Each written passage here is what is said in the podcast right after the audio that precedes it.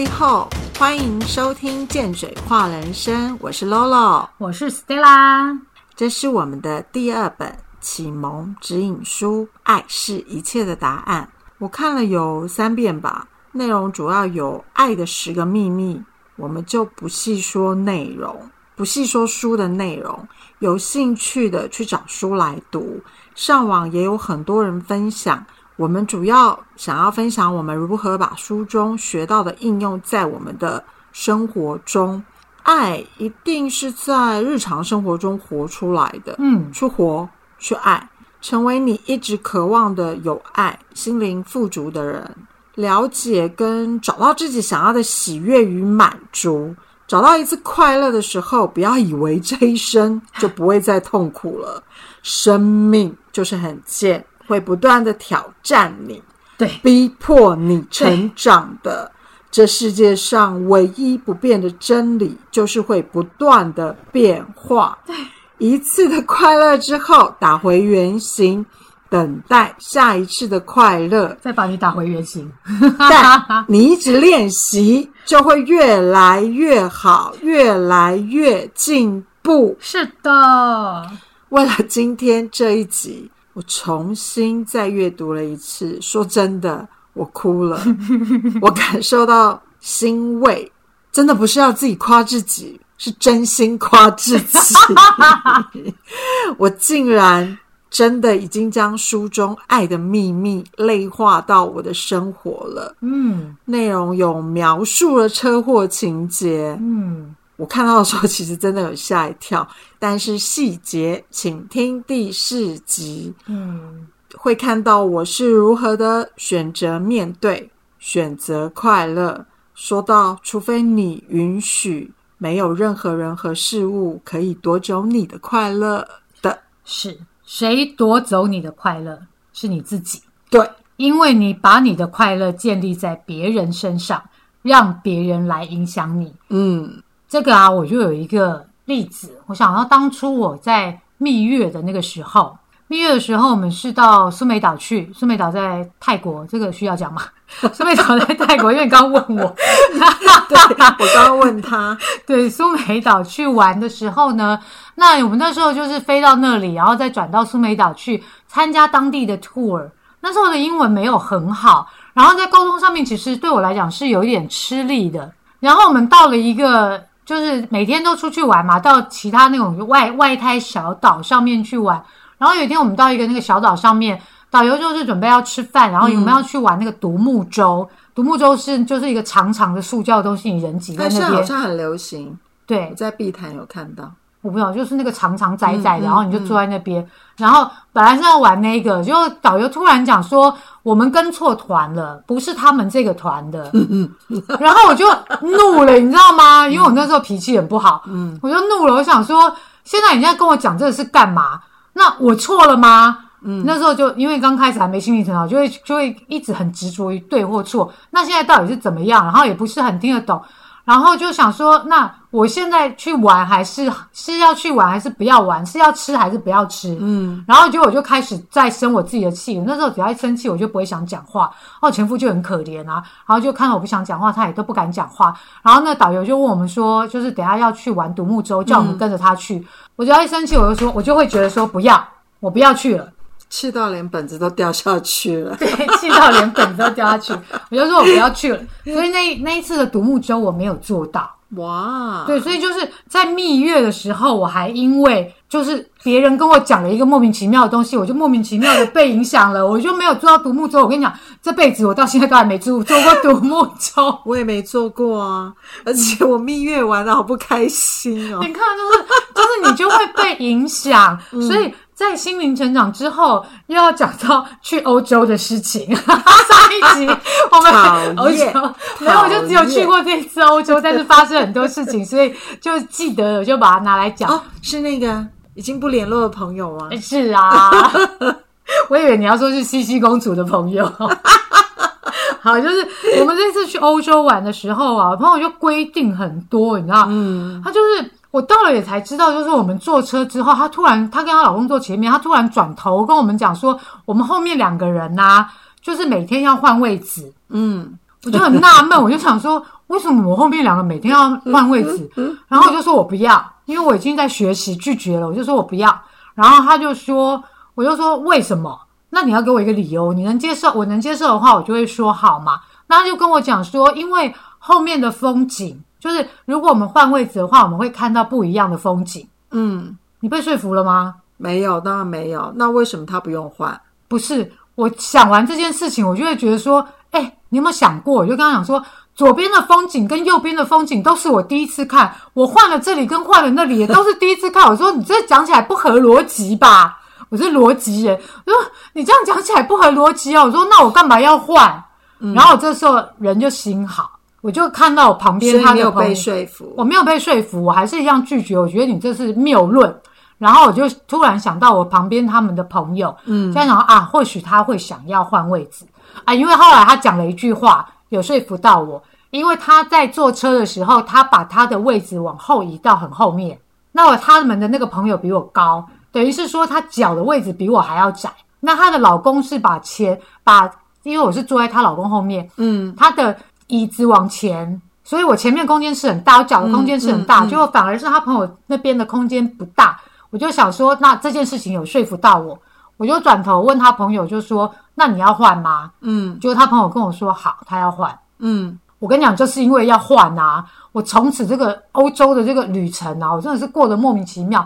我每天早上要上车的时候，我就要想说：，哎，我昨天是坐左边还是右边？我现在到底要坐左边还是右边？我每天早上都觉得说，我为什么把这件事情让我就是为了这件事情把我这个欧洲之旅搞得这种莫名其妙？还有一次啊，我真的是吓到在车上吓到跳起来说啊！我我是不是坐错位置了？就他那个朋友就冷冷的，也没就是就是默默的讲说，嗯，我上车的时候就发现，嗯我想说靠腰，你们怎么都会记得啊？然后我就是那种很随性的人，我就想说不管你们，反正我今天我要怎么做我就怎么做，我要开心，我出来玩就是要开心，我就不管他。然后他们还有一个很奇怪的规定，就是马桶盖在冲马桶的时候一定要盖盖子。啊哈哈哈，对，那我是不盖盖子的人嘛，嗯那你就硬性规定我要盖的时候呢，我有时候会盖，我有时候就忘记盖。嗯到最后我就想说，靠呀，我是出来玩的，我为什么一直要想说我这马桶要不要盖？我到欧洲想说我冲马桶要不要盖干嘛？所以呢，我后来就是跟我自己说，我想盖我就盖，我记得我就盖，我不记得我就不盖。要生气的人不不是我，规定的人是你，不是我。嗯嗯我就我自己爽就好了。所以这个整个欧洲的旅程，我完全没有被影响到，因为我很清楚我是来玩的。嗯。对，就是没有受他们的影响，然后一直到有一次，我还记得有一次我们到一个那个小城镇去，就是每一个地方它都有一个小小的屋子，然后每间屋子里面、它那个很很有趣的东西，这个屋子卖的是益智产品，那个屋子卖的是帽子，那个屋子是卖的是小饰品，就一间一间进去看，他会把他那个花园布置的好漂亮，然后就一直拍照，然后我就懒得理他们，这样我就一直拍照。到有一个地方，他们就说他们要去玩一个什么东西，我就说我不要去。嗯我就在我自己的世界里面，我不想要受干扰，所以我就一个人坐在那个屋子外面，然后我就在划划手机。这个时候，教堂的钟声响了，嗯那种很沉重的铜的声音，这样噔噔。嗯嗯嗯，然后觉得哇，我好幸福！我突然觉得我好幸福，所以我就很高兴我自己没有受到影响，这就是我的例子。啊，所以就是没有让人就是夺走你的快乐。对，因为我很清楚，没有我的允许，任何人都不能让我不开心。如果如果心情不好啊，你去到世界再美的地方都一样，嗯，连连那个那个独木舟都不能划。对那如果心情好的话，你就算在家里都很开心啊。对，嗯，就是这样。真的是这样子。嗯，所以我跟 Stella 看过书之后呢，我们好像都很有意思的去练习经历的每一个事件，对不对？嗯，就包含你开店或者什么，然后观察每一件事情发生的时候，其实都带着一些礼物而来。对，然后要教会我们什么？嗯最终就是要教会我们爱跟感恩跟选择快乐嘛。嗯像你刚刚讲到是没有人可以就是允许多种你的快乐，可实际上自己其实也可以选择。就是比如说有时候你可能在路上的时候，可能突然下大雨，那这时候有时候过去你应该也会不开心吧。就如果你没带伞或干嘛，突然下大雨，衰？对对对，总会觉得自己很倒霉，对不对？嗯可是现在看到雨，可能就是现在 seven 都有位置可以坐，可能搞不好就进去偷闲一下，嗯就是喝一杯咖啡啊，或什么之类这样。自己一个人的下午茶这样子，就觉得浪漫。对，没错，嗯，我觉得在我们的人生当中啊，我们都会犯错。嗯，对，这本书里面有讲，就是，但是这个不代表我们等于这个错误。对，没错，遇到不好的事件啊，不代表我们自己就是不好的，不是我们做错了什么才会碰到这样子的事情。嗯，对，像我离过婚啊，我就觉得不代表我的个性不好，或是我不值得被爱。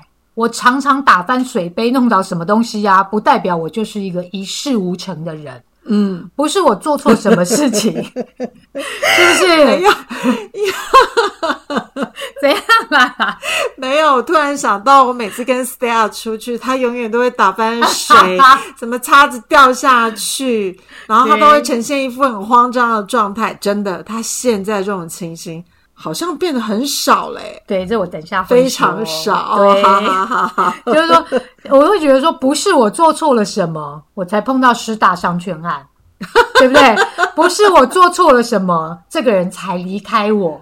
嗯，跟我自己是没有关系的，嗯我不等于这个错误。嗯重点不在于犯错跟你做错什么，重点是要在我们在这个事件当中学习到什么。对，像婚姻这件事情，让我看到我委屈我自己的部分。嗯嗯，于是我就练习跟随自己的心，开始爱我自己。我就不强迫自己做我不想做的事情，嗯，练习勇敢的拒绝。嗯对，打翻水杯这件事情呢，我曾经记得有人跟我说，你就是没有专心看。我就从那一刻起，我就开始练习，知道我太急，然后没有专注在当下。嗯于是我就开始练习让自己静下来，在每一次放东西的时候，我都会在看。所以上次打破盘子，我很自责，我想说我已经好多年没有打破了，我是不是又忘记了？就是太兴奋的状态之下会失焦，嗯，就是变兴奋到模糊那种感觉叫我不要。再提盘子，你自己还我可以提，你不能提呀啊。算了是，对，然后师大商圈案这件事情啊，刚刚开始，就我刚开店嘛，这件事情反而让我生意变好啊。嗯，对，因为大家觉得说，哎呦，师大商圈要收了，那大家就就来了，来了，我生意就变好啦。就变红了。我就因为师大商圈案还莫名有点小知名度啊。然后搬到新的地方去，我改善原本的厨房，还有厕厕所四季不良那种，就会滑倒这种东西。了解到了很多，还了解到很多法规。我到后来不是还有跟那个那个什么环保局打官司哦，对，我还赢了，对啊，就是你了解、学习到这些法规，这都有用啊。交到了很多店家老板的朋友，到现在大家都还有联络，我们还有去他们家吃、去他店里吃饭。对啊，还有去吃串烧这样子。对，那如果别人离开我，别人离开我的话，就会让我知道，哦，原来是我有一昧讨好的那个问题，嗯，我失去了自己。但是我要知道，我再怎么做，再怎么讨好别人，再怎么跪下来求别人，不爱了就是不爱了。嗯对，就是如果说这些错误对我来说是有益的，嗯，我会从中学习到东西对，嘛。没错。那我为什么还要觉得难受或是不好过？嗯这些事情的发生，都只是要我看到我平常没有意识到的事情而已啊，是不是？是，嗯，但当下真的确实是会感受到不舒服跟痛苦，那真的就是要透过那个觉察跟练习，才会每一次。说真的，我们我们在讨论这一集的时候，我们两个都有讨论到，就是说，我们其实有一点难回到以前的那一种受害者的那种角色，就是就是一直觉得就是。抱怨就是老天对我们怎么样的不公平啊，嗯，就是会一直想说，就有一点真的真的回不去，因为我们现在在处理事情上面的时候，我们都会是比较选想要选择就是快乐的过生活，嗯，然后喜欢自己的选择，而且我们也成为就是更自觉，然后不害怕挑战，对。不断的成长，然后也更有爱。嗯，就是前面几集我也有提到，就是说，只要就是你愿意下决定，下一秒就会用不同，下一秒就会不同。对，嗯，嗯，那我用我的生活经历，就是他也告诉我，就是真的会会不同。嗯，初期会很受挫，我也都就是刚开始那个时候心情成长的时候，我都会说哦，我不要再成长了，有老天爷，你不要再折磨我了。有，然后中期的时候就会干又来了，嗯，靠腰马的来吧。我知道我又要成长，再次对脱离那个舒适圈，哦，虽然痛苦，但我知道我又往那个自由自在的日子，就是更更前进。对，这种我就会，我觉得到后来的感觉像是打怪，一关又一关，就我这关过了我就进入到下一关这样子。对对对对你有你有打过大魔王吗？我不爱玩电动。不是，我的意思是说，就是这个功课哦，有有有有有有对，有在你那我车祸不算大魔王吗？那车祸是享福，那离婚也是大魔王吧？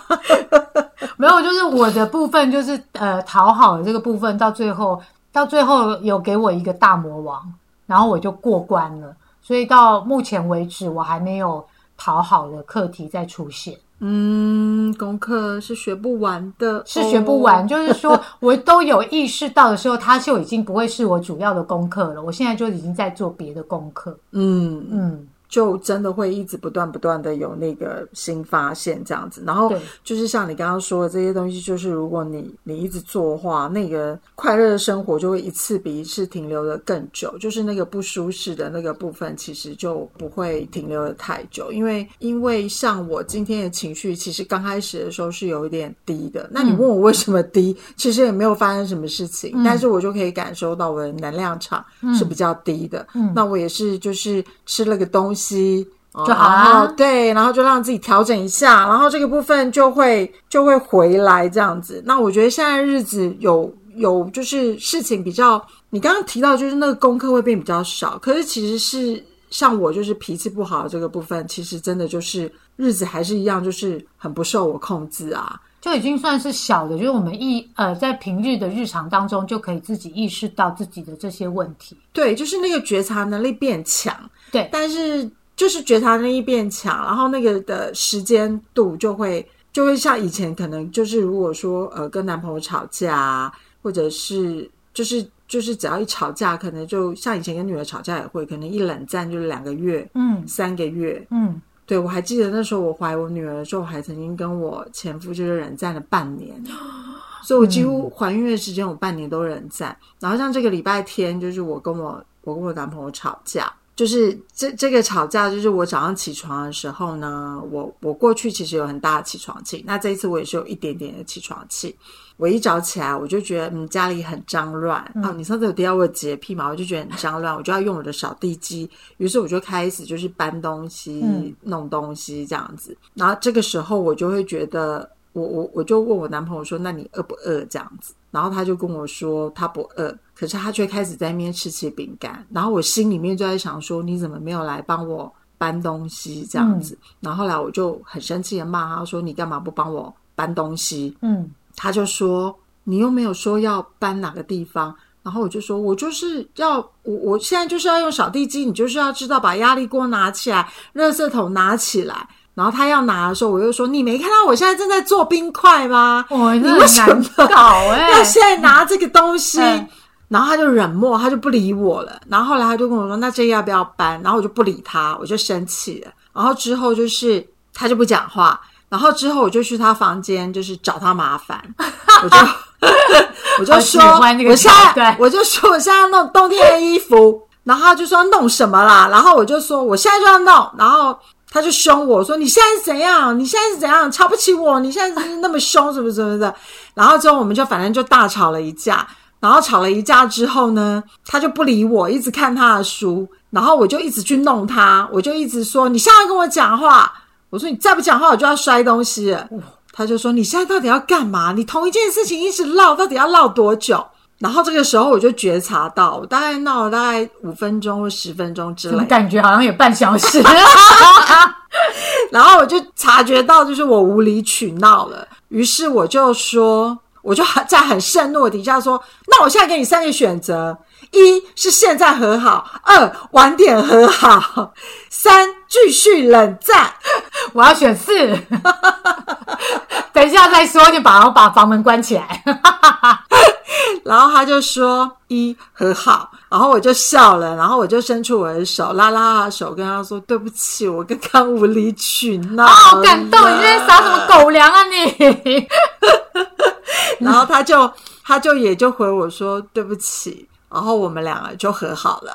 我真的觉得他其实也有在改变，在付出。因为之前我们听的都是他是变得更凶了，但是他也是选一啊，我刚不是选四吗？我就觉得说我现在不想跟你讲话，但是他进他还是选择一，然后就是我们那时候有讲过，就是你车祸之后才发现其实他对你很好，对，没错，对，就是就是这也是没有好坏的这个讲法的话，就是他大家看到这个男人真的很照顾我啦，对，很照顾我，然后很。很很贴心，这样，嗯，所以他也有相对的在做做出相应相对应的改变，不是只有你一个人。嗯，这样说，我觉得我很感恩他可以接住我的脾气这件事情。嗯，你很大力的，嗯，我很感谢他，跟很感恩他，真的可以接住我的所有的脾气，然后他也都会冷静的。的处理，其实现在我反而觉得他没有以前那么让我。你现在在抱怨吗？在跟听众抱怨吗？你不知道他也会听吗？但我还是很感恩他。好，他不调整，我们自己调整。好，好。我记得书里面啊，有一个桥段啊，我是非常喜欢。就是跳跳悬崖的那个部分，对，就是我们都有再也不想要留在原地，却又因为对未知感到恐惧、犹豫不前的那个时候，这时候啊，你就真的只要跳下去就好了。嗯，例如说啊，以前我在夫家工作十十年，那时候要离婚的时候啊，我真的觉得我已经跟世界断轨了，你知道？嗯，我觉得一个老人，就是我已经觉得说，不是一直连接在工作社会上面。那年纪已经超过十年了，我不想讲我几岁，哈，就是，就我就觉得我年纪又大，我能去哪里工作？嗯，对。然后我就把这个担心跟我的朋友讲的时候，西西公主的朋友，对，跟西西公主的朋友讲的时候，他就跟我讲说。大不了就去麦当劳打工啊！你小时候不是有去吗？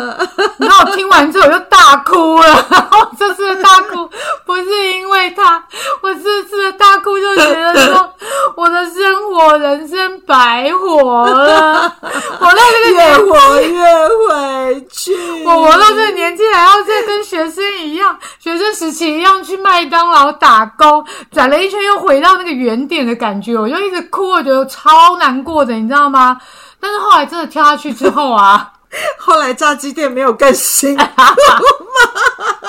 没有炸鸡店，我不是说后来未来再讲别人，干嘛这样？我就是真的跳下悬崖之后啊，我发现呢，后来追求我的啊都是小鲜肉呢。哎呀，好令人羡慕！我最羡慕你的恋爱史，不想做一集，我都忘了差不多了。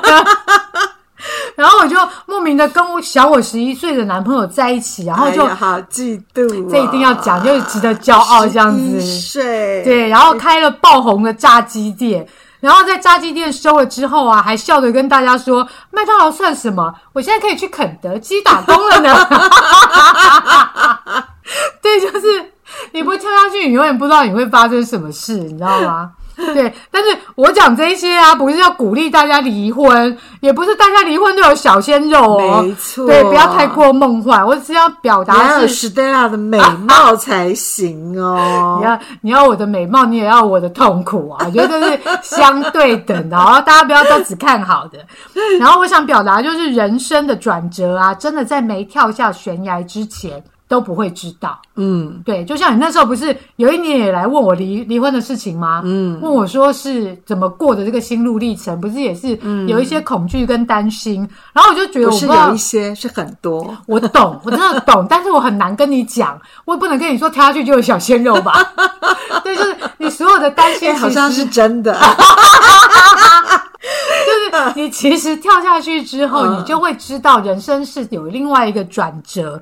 就是我会不知道你会碰到什么事情，但是你跳了之后，你就会懂。所以一切的事情，上天自有安排，我们只要信任就好。嗯，对不对？嗯。然后我还发现另外一种，上天的安排啊，我觉得上天老老天爷有时候真的让我觉得很贱。上次上一集不是讲说那个什么享福啊，那种什么报恩呐、嗯对这一次这一次我发现的老天爷的安排啊，就是说另外一种，一个是你自己愿意跳嘛，你自己愿意改变，嗯不愿意跳的人是我们就说他是留在舒适圈里面的人。啊，就是屁股有脚印，把你推踢下去那种，像人家那个跳伞有没有？然后就是你不敢跳，然后他就直接把你用那个脚把你的屁股给推下去。对，所以我离婚是你推我下悬崖的。哎哎，我没鼓励啊，笑死！就是呃，待在舒适圈里面不肯变动的这些人啊，嗯，他们也一定会发生什么事情，比如说工作工作的好好的就会被 fire 掉，嗯。或者是被调职转职，然后跟这个男友在一起，明明知道不不能说男友，因为我们都女的，我就直接说男，就跟另外一半在一起的时候，明明知道这个人不是你要的，嗯，那你又死死抓住不肯分手，嗯，这个时候上天老天爷就会做出一件事情，就是呢，他会派一个小三到你的另外一半身边去，嗯，让你知道说，哎，他有小三了，你再不愿意，他又会再派一个来。一直到你愿意放手。所以就是有点类似像一种警讯这样，就呃应该讲不对，也不是警讯，就是给你一个讯号或信号之类的东西，就是让你知道，就是说这件事情你你必须要再去做一个改变，就是离开这个舒适圈。像我朋友，就是她老公就是不断的外遇，可能在在就是呃，FB 也有交到就是网友这样，然后网友还会直接打电话，就是跟他老婆说，我我跟你老公在一起这样，然后高雄又又一个，就是嗯。她也一直都不愿意离开他。她说，因为她觉得就是她老公的那个那个需求比较大，所以她觉得她她可以接受这个部分，这样子、就是这样辗转，大概同时就是会有不同不同的女生，就是不断老公不断不断外遇，然后不断不断的劈腿，哦。直到有一次，就是就是他们家公公就是就是身体状况比较不好，然后所以有请外劳。结果后来她发现啊，她老公竟然跟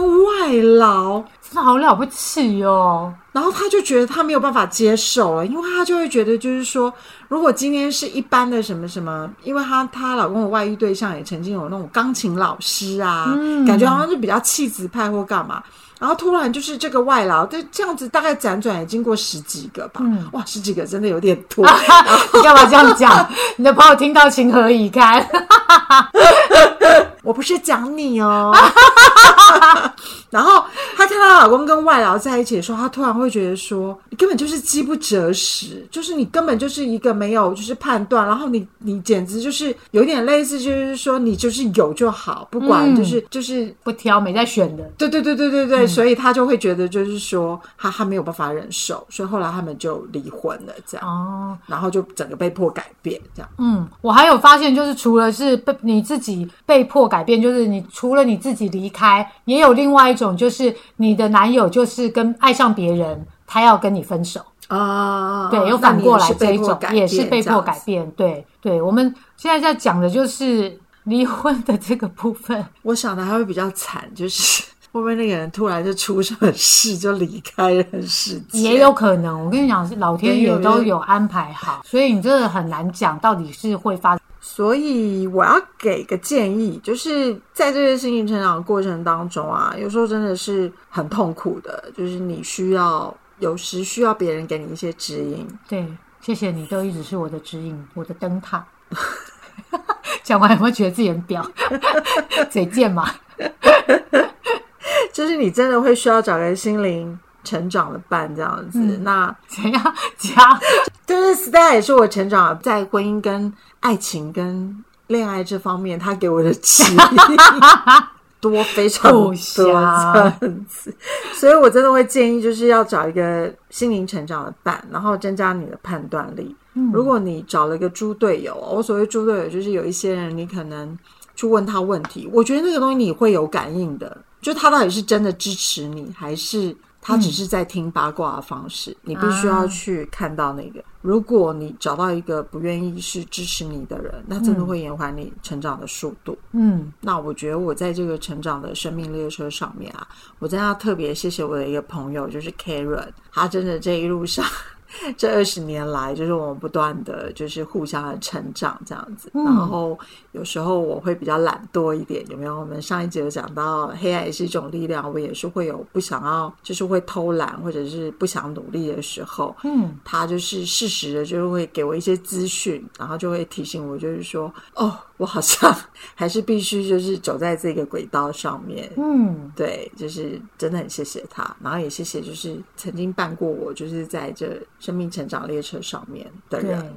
对，我们今天谈到的都是离婚的例子，不代表我们就是要大家离婚。如果离婚跟分手，这只是我们的例子。我会希望大家，如果是说有一些不愉快的事情，在听我们节目，或者是你自己可以从其他的书本上面去领悟跟了解，或者是意识到哦，现在的状况是什么，去尝试做出一些你跟你之前不一样的行为。嗯我觉得是试图先去化解，而不是一直觉得说好像只有这一条路可以走。对，因为我们当初也是，就是我们觉得只有这条路可以走了，我们没有，我是没有好好的去化解，我是直接到底，直接断掉。所以我会希望说，在听的人，我希望大家会能试图去化解你们之间感情之间的一些关系，或是跟朋友之间的一些关系。那如果真的没有办法的话，当然也就是不强求啦，因为生活不会是完美的。但是生活的完美呢，在于我们经历一次一次的事件，还依然坚挺的活着。嗯生活的完美是看到我们自己的蜕变，看到我们一天比一天活得更好。嗯，我们说的呢，都是我们的经验跟观点，你也可以有你自己的。欢迎你留言跟我们说，反正我们也不一定会回，你不要憋出病来哦。但如果是来变的，我们可就不一定想知道了。